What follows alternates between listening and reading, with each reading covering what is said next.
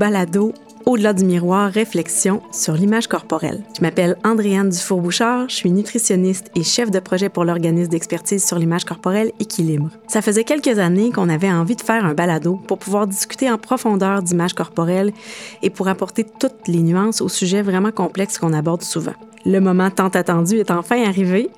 Et en plus, je vais avoir le plaisir de co-animer les épisodes avec Sarah Normandin, nutritionniste et conceptrice animatrice du balado Le Maudit Poids. Sarah, on aimait déjà beaucoup ton travail, ton balado, ta vision des choses, alors on est vraiment emballé de faire ce beau projet-là en collaboration avec toi. Ah, merci, je suis moi-même très heureuse, puis je dirais même honorée de pouvoir co-animer euh, ce balado-là avec toi, Andréane, puis avec votre équipe.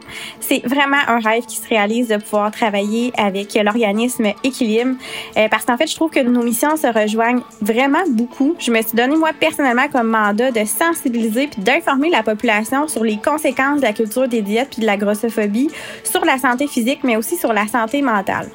Dans le but, en fait, d'aider les femmes et les hommes à retrouver une relation qui est saine avec leur corps puis avec les aliments. Donc, c'est vraiment un réel plaisir de pouvoir recevoir autant d'experts pour en discuter dans le cadre de ce balado. On espère que nos discussions avec nos invités vont vous inciter à remettre en question certaines croyances entretenues par la culture des diètes, vont vous aider à mieux comprendre toute la complexité du lien entre le poids et la santé, vont vous amener à vivre moins de culpabilité et à définir votre valeur parce que vous êtes au-delà du miroir.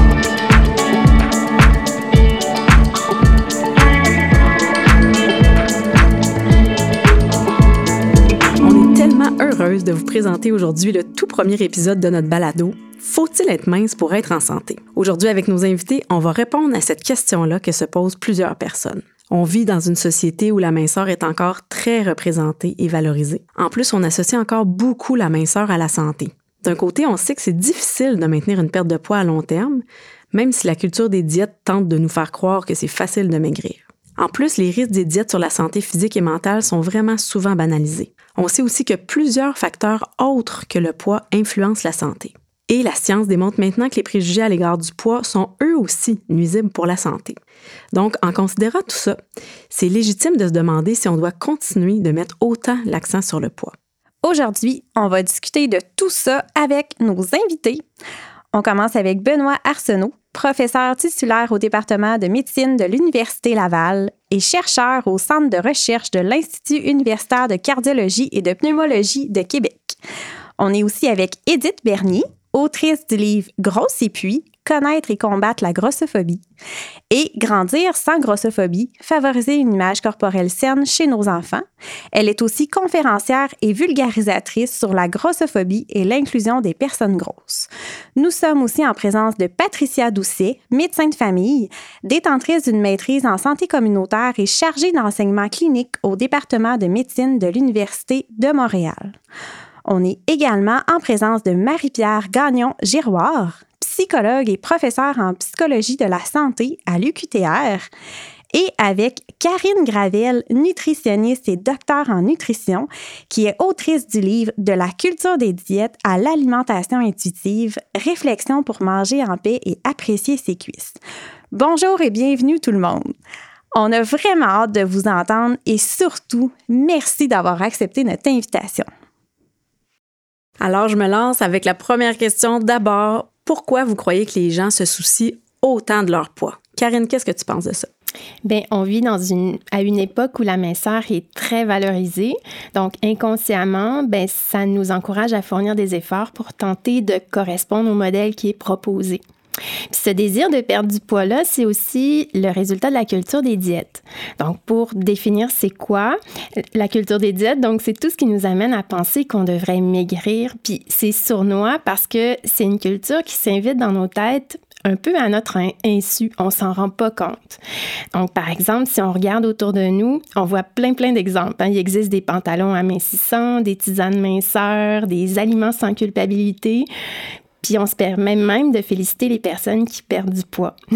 Donc, il y a aussi les normes sociales de minceur qui sont euh, aussi présentes. Donc, on va associer faussement la minceur à la beauté, le succès et la santé aussi, alors qu'on sait très bien qu'on peut être beau ou belle, avoir du succès et être en santé à tous les poids. Et finalement, Le poids, c'est aussi un sujet qui fait presque toujours partie de nos conversations, autant dans la sphère privée que publique. Donc, c'est partout, tout le temps. Toi, Marie-Pierre, pourquoi tu penses que les gens sont aussi soucieux de leur poids? Ben, j'irai avec ce que Karine vient de dire. Oui, c'est partout tout le temps et c'est même un peu dans les recommandations officielles. Tu la plupart des messages de prévention des maladies cardiovasculaires, prévention de l'obésité vont inclure le poids comme un facteur de risque pour la santé. Fait que c'est comme toujours des rappels qu'on a de « Hi, ça c'est pas correct, faudrait se préoccuper de notre poids, c'est quelque chose dont il faut se préoccuper ». En plus, l'apparence, c'est quand même la première chose qu'on voit d'une personne. C'est quelque chose qui se cache pas, qui se modifie pas, en tout cas quand on n'est pas sur les réseaux sociaux donc, quand on interagit avec une personne, son poids, a une information assez évidente qu'on a. souvent, c'est un outil de mesure. Dans notre culture de la performance, l'apparence est importante, puis le poids, ça vient mettre comme un chiffre ou en tout cas quelque chose de concret pour essayer de se comparer aux autres. Fait que je pense que tout ça, ça contribue au fait que ben on s'en préoccupe encore beaucoup. Edith, voudrais-tu rajouter quelque chose? Je peux juste abonder, en fait, euh, dans le sens euh, de Marie-Pierre et Karine. Il y a aussi le fait, en tant que personne grosse, et c'est ça, je pense, l'ajout que je peux faire dans cette discussion-là, c'est qu'on est rappelé constamment que notre corps n'est pas fait pour les infrastructures ou que les infrastructures ne veulent pas de nos corps. Ça dépend comment on regarde ça. Que ce soit les chaises qui sont pas assez solides, qui sont pas assez grandes, que ce soit euh, bon le transport, les vêtements, etc. Donc constamment on a les installations autour de nous qui nous rappellent que notre corps il est pas correct. On propose aussi beaucoup l'idée que la grosseur est quelque chose de temporaire et que c'est quelque chose qui est transformable et qui est modifiable. Et ça c'est un problème parce que justement on sait euh, le taux de succès plutôt d'insuccès des diètes. Et donc, donner l'impression qu'être gros, c'est temporaire, c'est extrêmement problématique parce que les gens pensent justement qu'ils peuvent, entre guillemets, remédier à cette situation-là. Tout à fait. Puis pour faire un petit peu du pouce euh, à tous ces commentaires-là, euh, il y a plusieurs personnes qui s'inquiètent de l'impact du poids sur leur santé. Donc, avant de parler de santé, on va définir ensemble le concept de santé pour être sûr qu'on est tous euh, au même niveau. Selon l'Organisation mondiale de la santé, connue sous l'OMS, la santé, ça se définit comme un état de bien-être physique, mental et social complet et ne consiste pas seulement en une absence de maladie ou d'infirmité. Donc, ce qu'on veut savoir, c'est quelle influence le poids a-t-il vraiment sur notre santé, puis est-ce que la minceur est réellement synonyme de santé? Benoît, j'aimerais savoir ce que tu en penses.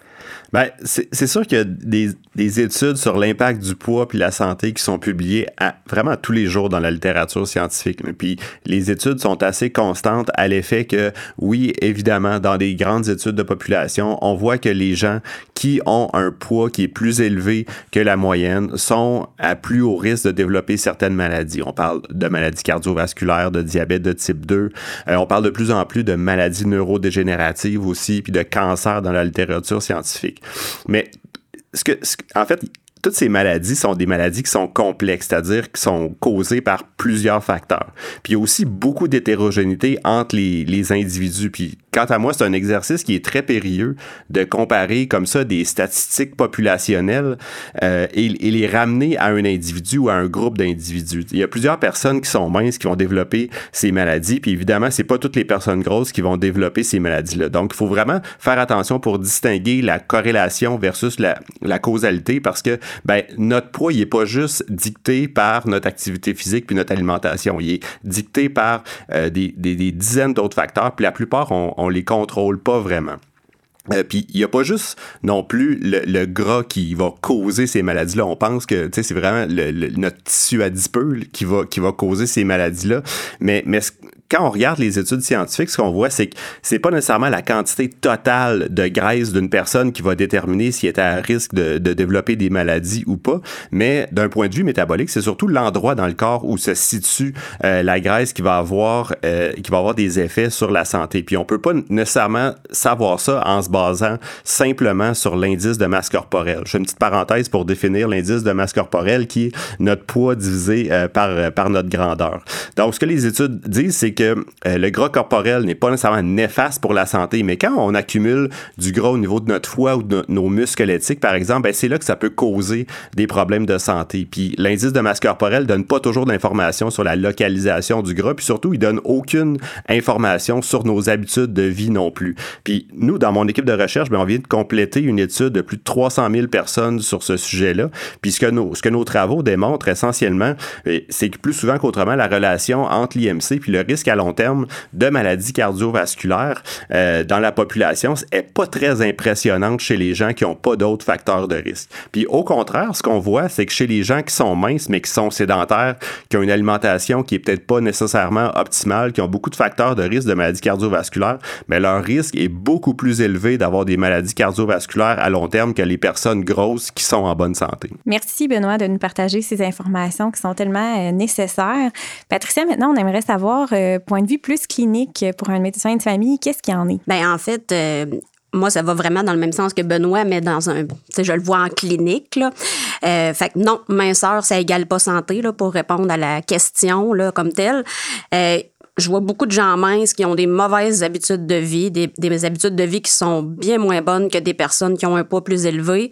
Puis c'est juste la génétique qui les a favorisés finalement à, rester minces malgré qu'ils ont des mauvaises habitudes.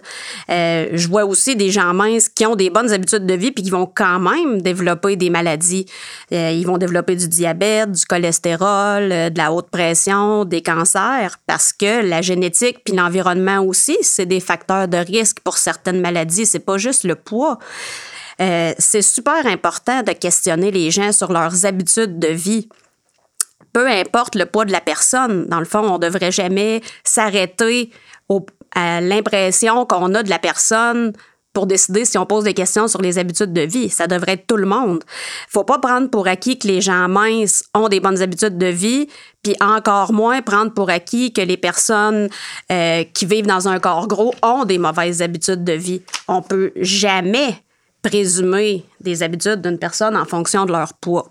Toutes les semaines en clinique, je vois des personnes grosses qui sont en bonne santé parce qu'elles ont des bonnes habitudes de vie, puis des gens minces qui sont malades, euh, soit parce qu'ils ont des mauvaises habitudes de vie ou qui ont d'autres facteurs de risque, comme par exemple la génétique ou des facteurs environnementaux. Puis là-dessus, justement, les personnes grosses qui développent des, des, maladies, oui, le poids peut faire partie des facteurs de risque, mais il peut y avoir plein d'autres facteurs en cause, là, comme Benoît l'a bien expliqué tantôt. Puis c'est très difficile de pouvoir tout isoler ces facteurs-là, puis de voir les possibles liens de causalité, puis c'est quoi vraiment l'impact que le poids a sur le développement des maladies.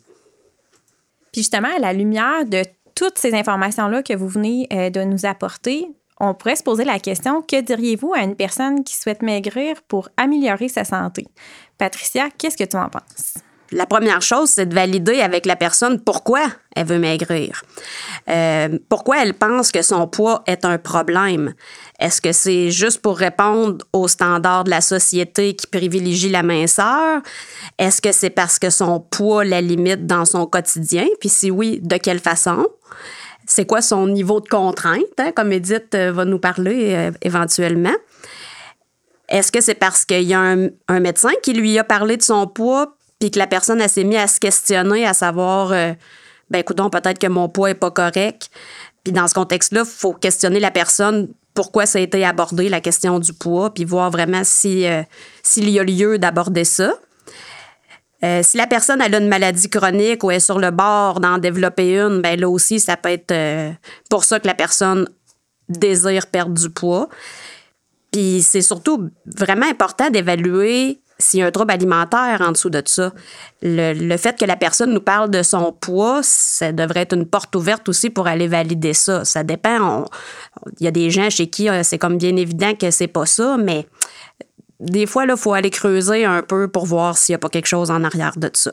Après ça, il faut euh, d'abord faire un examen des habitudes de vie de la personne puis voir si on peut intervenir à ce niveau-là. On va commencer par ça. On ne sait pas l'impact que ça aura sur le poids si la personne a des habitudes de vie à changer puis qu'elle les change. Mais chose certaine, c'est que ça va améliorer euh, sa santé, qui est ou non une perte de poids associée au changement des habitudes de vie. Je me pose la question au niveau de la plus la relation euh, avec la nourriture. Karine, toi, qu'est-ce que tu aimerais nous, apporter comme élément? Ben moi, je vérifierais avec la personne euh, si elle sait qu'on peut être en santé ou non à tous les poids. Donc, on peut avoir tendance à s'attarder euh, à notre poids quand on se préoccupe de notre santé, puis même à confondre les deux. Donc, le poids et la santé, c'est deux choses qui sont différentes. Donc, il faut savoir que notre poids, c'est le, résultat de plusieurs facteurs. Donc, il y en a certains qui sont non modifiables, comme par exemple notre génétique ou notre âge. Et alors, à ce moment-là, ben, c'est risqué de cibler la perte de poids à tout prix euh, parce qu'on n'a pas autant de contrôle que ce qu'on pourrait penser ou parfois ce qu'on peut entendre. J'aime bien moi aussi rappeler que notre poids c'est pas un comportement, euh, c'est pas une habitude de vie non plus. Euh, donc, c'est plutôt sur nos habitudes de vie qu'on a un certain pouvoir. Et encore là, ben, c'est oui notre alimentation, notre activité physique, mais c'est aussi notre sommeil, notre stress. Euh, donc, c'est vraiment euh, toutes ces habitudes-là. Donc, c'est ce qu'on peut considérer, on a un certain pouvoir dessus. Puis finalement, on doit aussi se rappeler le taux d'échec très élevé des diètes amaigrissantes à long terme. Donc parfois, on pense bien faire, on veut suivre une diète, mais ça peut comporter encore plus, de risques sur la santé euh, que notre poids lui-même. Ce sont d'excellents points, Karine. Puis on aimerait euh, avoir un petit peu ta perception de toi, Marie-Pierre, au niveau plus euh, psychologique. Oui, euh, Patricia, Karine, on parlait beaucoup des motivations derrière le fait de vouloir maigrir ou de même quand la personne veut maigrir pour sa santé, il y a souvent quelque chose derrière. Euh, souvent, ce quelque chose-là peut ressembler à vouloir être une meilleure personne ou une une personne avec plus de valeur aux yeux des autres. Puis quand on donne à cette personne-là toute l'information dont on vient de parler, euh, à quel point c'est difficile de contrôler notre poids, à quel point il y a plein de facteurs qu'on contrôle pas du tout, ben faut reconnaître que ça vient un peu avec un deuil parce que la personne avait vraiment un très grand espoir un jour d'arriver à perdre du poids et enfin de se sentir une personne qui a de la valeur à ses yeux à elle-même, aux yeux des autres, une personne qui a de la discipline, qui donc quand une personne arrive avec ce désir-là, ça vaut la peine de reconnaître que, ben, en apprenant toutes les choses qu'on, dont on parle aujourd'hui, ça peut venir avec une grande déception de dire, ben, je pense que l'idéal que j'avais dans ma tête, je l'atteindrai euh, peut-être pas. Fait que c'est aussi important de valider leur désir, de dire qu'il est comme normal leur désir de vouloir perdre du poids dans la dans la société dans laquelle on vit, et puis que ça va être un cheminement d'une certaine façon de de passer à autre chose. Puis justement, on parle de deuil, de, de déception. On pourrait se poser la question, Benoît, est-ce que tout le monde a les mêmes chances en ce qui a trait à la santé? Ben, c'est sûr qu'on n'a pas les mêmes chances en ce qui a trait à la santé, puis on n'a pas les mêmes chances en ce qui a trait au poids non plus. Parce que c'est quand même bien accepté que les variations génétiques vont contribuer à plus de 50% de l'héritabilité du poids dans une population. Puis pour ça, on a vraiment plusieurs niveaux d'évidence qui le suggèrent. Puis honnêtement, la plupart de ces études-là viennent des vieilles études des années 80. Euh, on le sait, par exemple, au niveau des, des, études qui ont été faites sur les enfants adoptés. Donc, euh, il y, y a des études qui ont comparé le poids des enfants adoptés à celui de leurs parents adoptifs et celui de leurs parents biologiques. Puis les résultats sont, sont vraiment assez clairs et fascinants à, l'idée que le, le, poids des enfants adoptés n'est presque pas corrélé à celui de leurs parents adoptifs, mais qu'il y a une très bonne corrélation avec celui de leurs parents biologiques. Donc le poids des enfants de ces enfants-là s'apparente davantage au poids de leurs parents qui vont leur transmettre leurs gènes que ceux qui vont les nourrir qui vont leur transmettre des habitudes de vie à, à tous les jours de, de, leur vie. On a aussi beaucoup d'études qui le démontrent sur des, par exemple, des jumeaux séparés à la naissance qui, lorsqu'on les regroupe, ont essentiellement le même poids, même s'ils ont été élevés dans euh, des environnements qui sont complètement différents. Puis même quand on prend des, on amène des, des couples de jumeaux dans un laboratoire, puis on les met euh, sur, sur une diète pour leur faire prendre du poids, pour leur faire, faire perdre du poids, avec, soit avec l'activité physique ou avec euh, des, des diètes, ben on voit que quand on prend ces couples de jumeaux-là, ben on peut prédire la réponse ou le, le gain de poids ou la perte de poids à moyen terme sur la simple base du, de, du gain de poids ou de la perte de poids de leurs jumeaux. Ça va être des corrélations qui sont, euh, qui sont presque, presque parfaites. Donc, euh, moi, j'aimerais ça aujourd'hui de déboulonner un mythe, là, parce que je l'entends souvent, ce mythe-là, que la génétique a rien à voir avec notre poids, parce qu'avant, tout le monde était mince, puis maintenant, aujourd'hui, ben, la prévalence de l'obésité euh, a augmenté alors que nos gènes n'ont pas changé. Donc, ce qu'on sait, c'est que dans la population, il y a plusieurs centaines de variations dans notre génome qui vont influencer notre poids. Puis ça, on n'a pas vraiment, évidemment, de contrôle là-dessus. On est avec ces, ces variations génétiques-là. C'est comme tirer un jeu de cartes. Il y en a qui tirent un jeu de cartes qui va leur faire gagner la partie, d'autres qui vont leur faire perdre. Puis une personne qui est prédisposée à prendre du, à prendre du poids ou avoir un poids élevé, ben ce qu'on remarque, puis il y, a des études qui ont été faites là-dessus, euh, dans les études populationnelles qui sont faites dans les années 60, 70, ben on voit que les gens qui ont une prédisposition génétique à être minces sont minces, puis les gens qui ont une prédisposition génétique à être euh, avoir un poids plus élevé, ben ils ont un poids plus élevé mais pas tant que ça.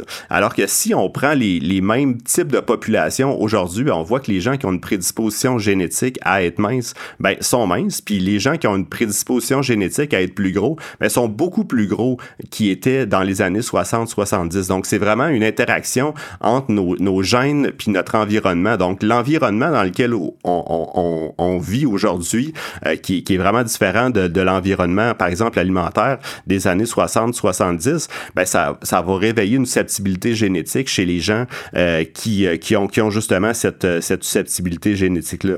Donc, notre code génétique expliquer une grande partie de la diversité corporelle euh, dans la population. Puis moi, comme scientifique, ben, une question qui m'intéresse beaucoup, c'est pas tant de savoir pourquoi les personnes grosses existent, mais plutôt que de savoir dans notre environnement euh, alimentaire actuel, pourquoi on n'est pas tous gros présentement.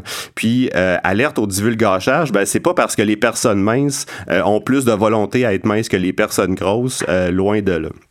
Donc, l'étude de la génétique, ça nous a appris aussi, ça c'est super intéressant, c'est que notre cerveau qui régule notre balance énergétique, tant au niveau de la prise alimentaire que ce qui a trait euh, à la dépense énergétique. Donc, on a beaucoup moins de contrôle sur notre poids qu'on pense, puis c'est pas tout le monde qui a les mêmes chances par rapport à l'endroit aussi où on stocke l'excédent de, de, graisse corporelle dans notre corps, ni par rapport euh, à, à, la santé. Puis, ce que, ce que justement la culture des diètes propose, euh, c'est juste justement que dans la population, ben, on est plus gros. Pourquoi on est plus gros? Ben, parce qu'on mange mal, puis parce qu'on bouge pas, puis on développe des maladies parce qu'on est trop gros. Mais en réalité, la, je dirais la chaîne de, causalité est, pas mal plus complexe que ça, puis est même multidirectionnelle. Donc, il y a une interaction entre notre poids, nos habitudes de vie, le risque de maladie. Des fois, c'est les maladies qui vont influencer notre poids. Des fois, c'est les maladies qui vont influencer nos habitudes de vie. Des fois, c'est plus notre poids qui vont influencer nos, nos habitudes de vie. Donc, euh, puis tous ces, ces éléments-là sont, sont expliqués par des, des dizaines d'autres facteurs pour lesquels on n'a pas de contrôle, des facteurs métaboliques, les facteurs génétiques, comme je viens de parler. Karine a mentionné l'historique des diètes restrictives, puis les cycles de perte et de gain de poids aussi, notre historique de, de, grossophobie pour les gens qui en ont, qui en ont vécu, de trauma, de même des, des facteurs familiaux, notre environnement familial bâti, les déserts alimentaires, il y a plein d'enjeux politico, euh, politico-économiques, le prix des aliments, leur disponibilité, j'en passe. Donc, c'est pas vrai qu'on a tous les mêmes chances en ce qui a trait au poids et à la santé. Merci beaucoup, Benoît, pour cette mise au point vraiment super intéressante et essentielle. Euh, fait que je pense qu'on a bien documenté et discuté du fait que pour être en meilleure santé, on n'a pas nécessairement besoin de maigrir.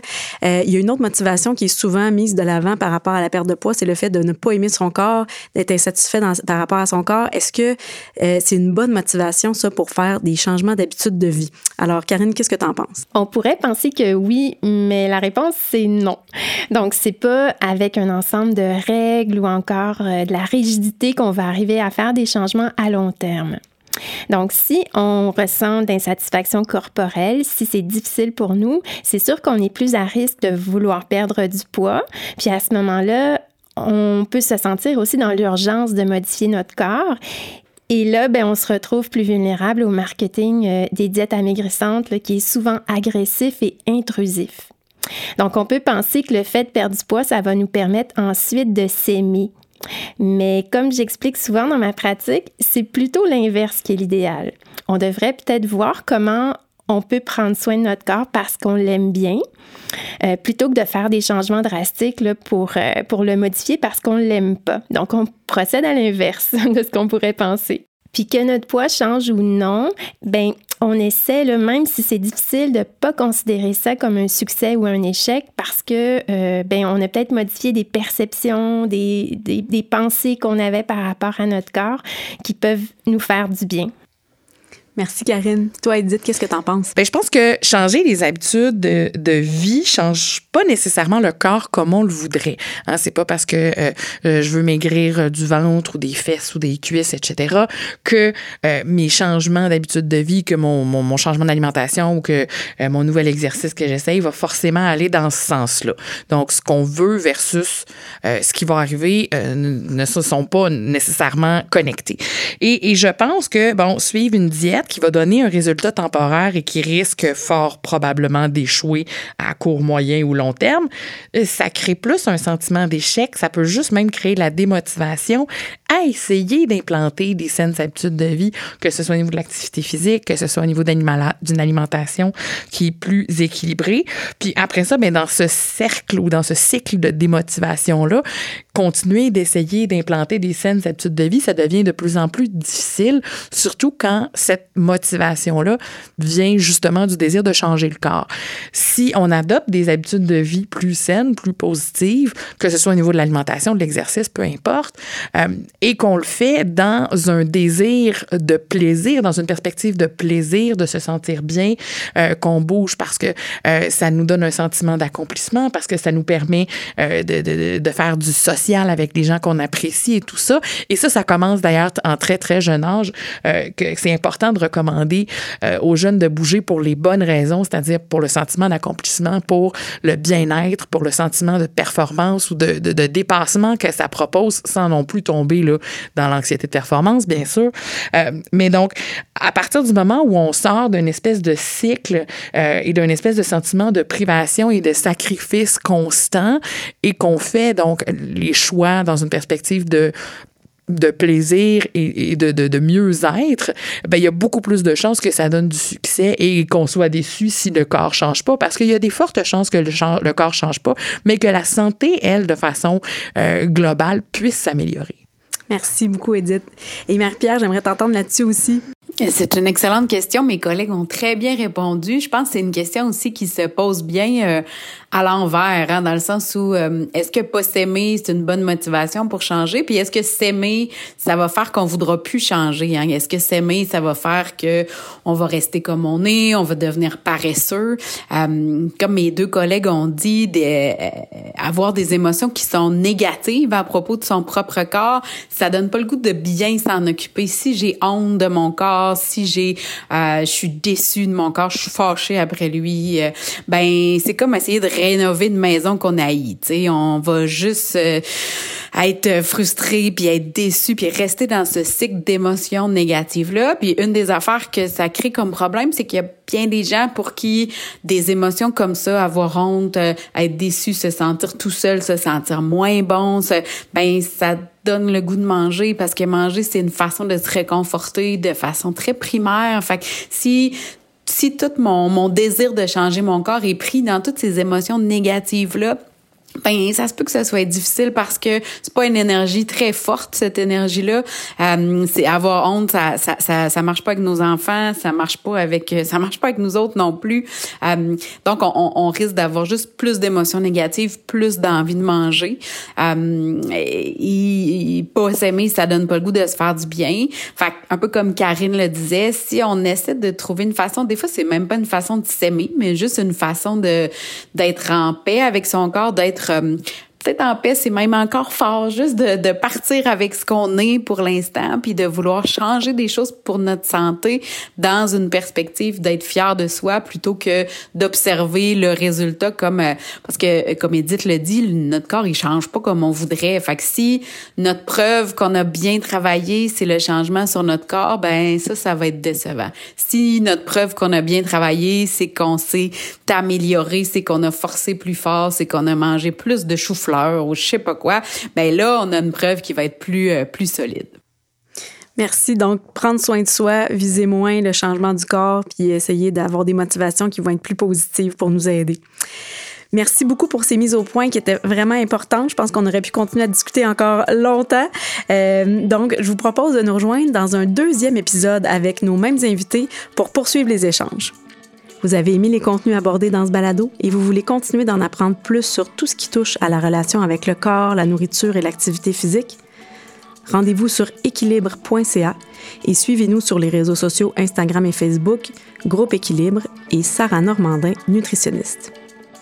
Merci à Virage Sonore pour l'enregistrement, le montage, le mixage et la composition musicale de ce balado. La présentation de ce balado est rendue possible grâce à la collaboration et à l'appui financier du ministère de la Santé et des Services sociaux.